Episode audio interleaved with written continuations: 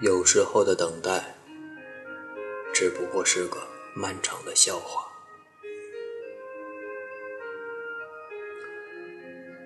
陆然说：“林姑娘，以后你不准跟别的男人再来这里。”我瞪着他，带着一种想把他咬下去的倔强。陆先生，以后你也不准跟别的女人来这里。他笑了笑。顺势摸着我的头发，像抚摸一个温怒的小野兽。我一到这儿就想到你了，怎么还会有别人？这是十月的北京，故宫边上的护城河，小道旁的树开始犹豫着存在还是灭亡，然后在绿色和金黄色之间来回摇晃，有一点萧瑟。但也有转瞬的温柔。路人说：“婉儿，我们一年后再见。我们还会再见吗？会的，会再见的。”这台词真熟悉，我想起一部安妮海瑟薇主演的电影《一天》，女主角艾玛和男主角德克斯特。约定每年的七月十五日见一面，聊聊生活和理想，二十年如一。故事的结尾，艾玛终于等到了男主角，意识到他爱着艾玛，两个人决定在一起。艾玛轻轻说：“她想给自己深爱的男人生一个孩子。”德克斯特跪下吻她，融进彼此的身体。然而，一个普通的下午，艾玛骑着自行车赶去见德克斯特的约会，被一个大卡车撞死了。陆然离开之后，我一直在想：我们是否会在起起伏伏的余生中，用一面来影响彼此一年的际遇？可是，仅以你消逝的一面。便足以让我享用一生。一年前，我和陆然相识于豆瓣。那时，大家还流行在小组里找房子、找工作、分享资源。我发帖子问：“知不知道南锣鼓巷附近有没有卖李志卡带的？”好几个人回复：“有。”小姑娘，没想到你也喜欢逼哥呀。他发豆友说：“我知道有个店里卖，现在不知道还在不在原地了。”我自然客气的回复：“麻烦说一下地址，我周末过去看一下。”他过了好一会儿才回过来消息：“刚才去看木心回忆录了，怠慢姑娘了。我刚好周末无事，也想就地重游，不知姑娘是否赏脸同行？”行文流畅，让人找不到拒绝的理由。我心里只有四个字：江湖浪子。见到他的那天天气真好，他戴着耳机站在约定的地点，有点风流子弟曾少年的模样。他边走边聊，也不算尴尬。他塞着耳机，时不时哼两句，转头问我：“你平时除了李志还听谁？”朴树、许巍、老狼、姚十三，还有众多流行歌手。你的音乐审美也需要提高一下。明明是嘲笑，我却生不起气来，不由辩驳的。他把一只耳机塞到我的耳朵里，我瞥了一眼歌名《Secret》，他们很棒。没有多余的话，他看了我一眼，然后邪魅一笑。虽然对于那些霸道总裁人设的邪魅狂狷觉得无法理解，但是他的一笑，竟然有一点动人。我们找到了那家店，看到了李志的很多专辑，有《梵高先生》，也有《你好郑州》，唯独没有《我爱南京》。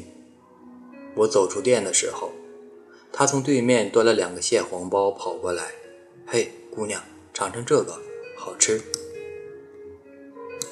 汤汁浓郁，但是极易泄露，我不小心洒在了手上。他从口袋中掏出纸巾给我擦，擦完了，我正要放放下来，他反手抓住我的手，我使劲一甩，他拽得更紧，挑眉笑着，无视着向无视着我向前走。我斜视一眼，难道要我在大街上喊流氓吗？后来我一直在想，或许陆然是蓄谋已久。他明明在我的读书主页里看到了木心的书，用所谓缘分让我步步沦陷。他给我讲了共和乐队，讲了欧美摇滚史，再讲到李志、朴树。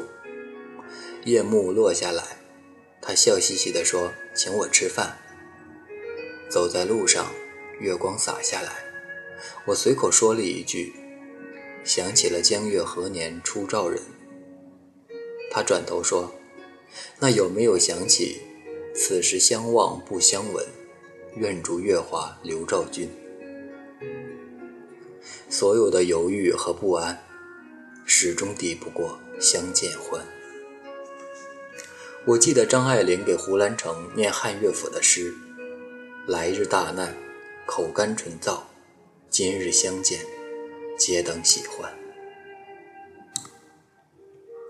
分别时，他问我，可不可以再来找你？我漫不经心地说：“那看要什么时候？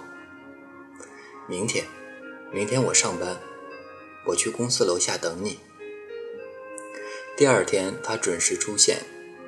我只有两个小时的午休，不知道他为何会这么急迫。我要走了，婉儿。公司调遣，我要去南方待几年。遇见你之前刚定下来的事，我遇见你这么迟，我的心漏跳一拍。我不能告诉他我昨晚梦见他，也无也无法说我不在意。他看着我，我还会回来的，最快一年。这一年他过得很苦，被派遣到西藏和青海。又辗转去了广州。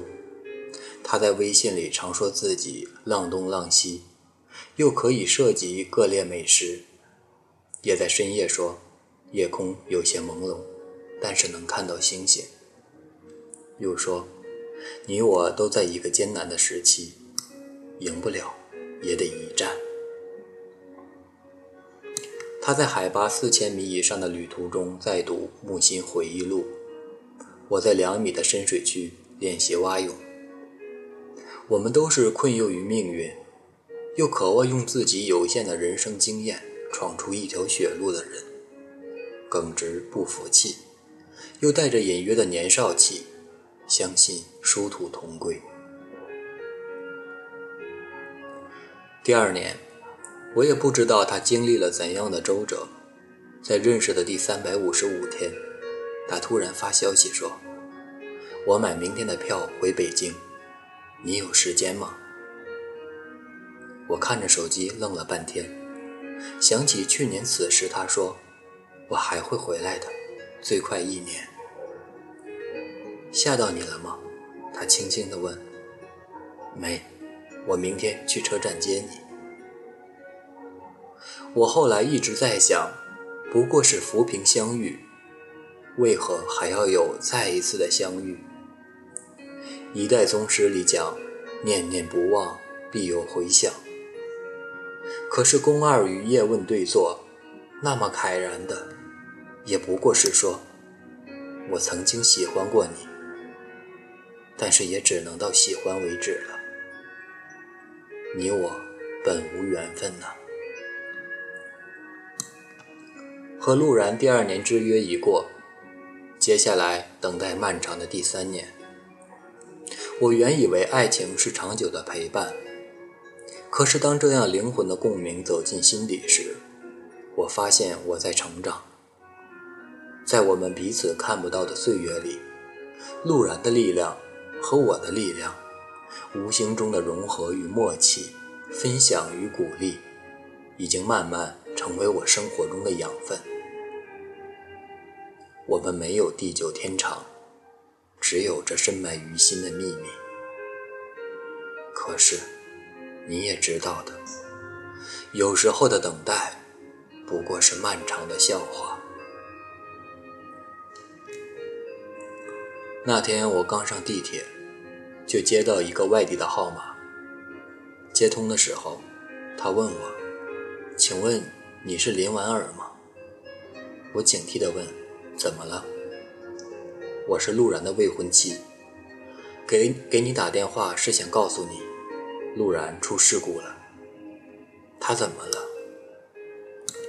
我出差到他的城市，在他手机里发现了一个陌生的号码。”我当时不知道是你，然后陆然坦白了你们之间的事，他都告诉我了。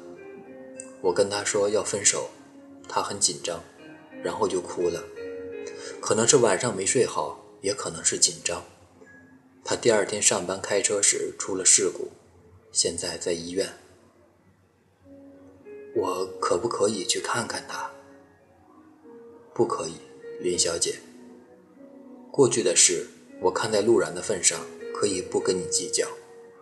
打电话就是来告诉你，不管是现在还是将来，不管陆然会怎么样，我都不会再让你跟陆然有半分瓜葛。你知道他给的他给你的号码存的名字是什么吗？Secret。你在他心中，永远都是无法见光的事情。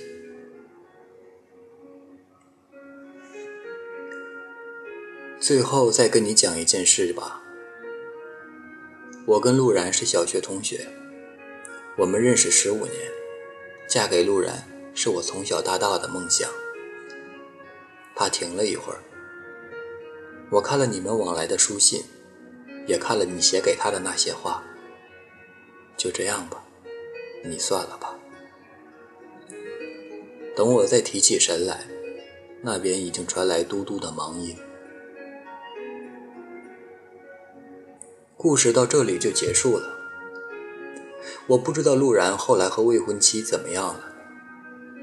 我曾经想过拨回那个电话去问一问陆然：我们秘密的爱情是虚无，还是爱情的一个秘密？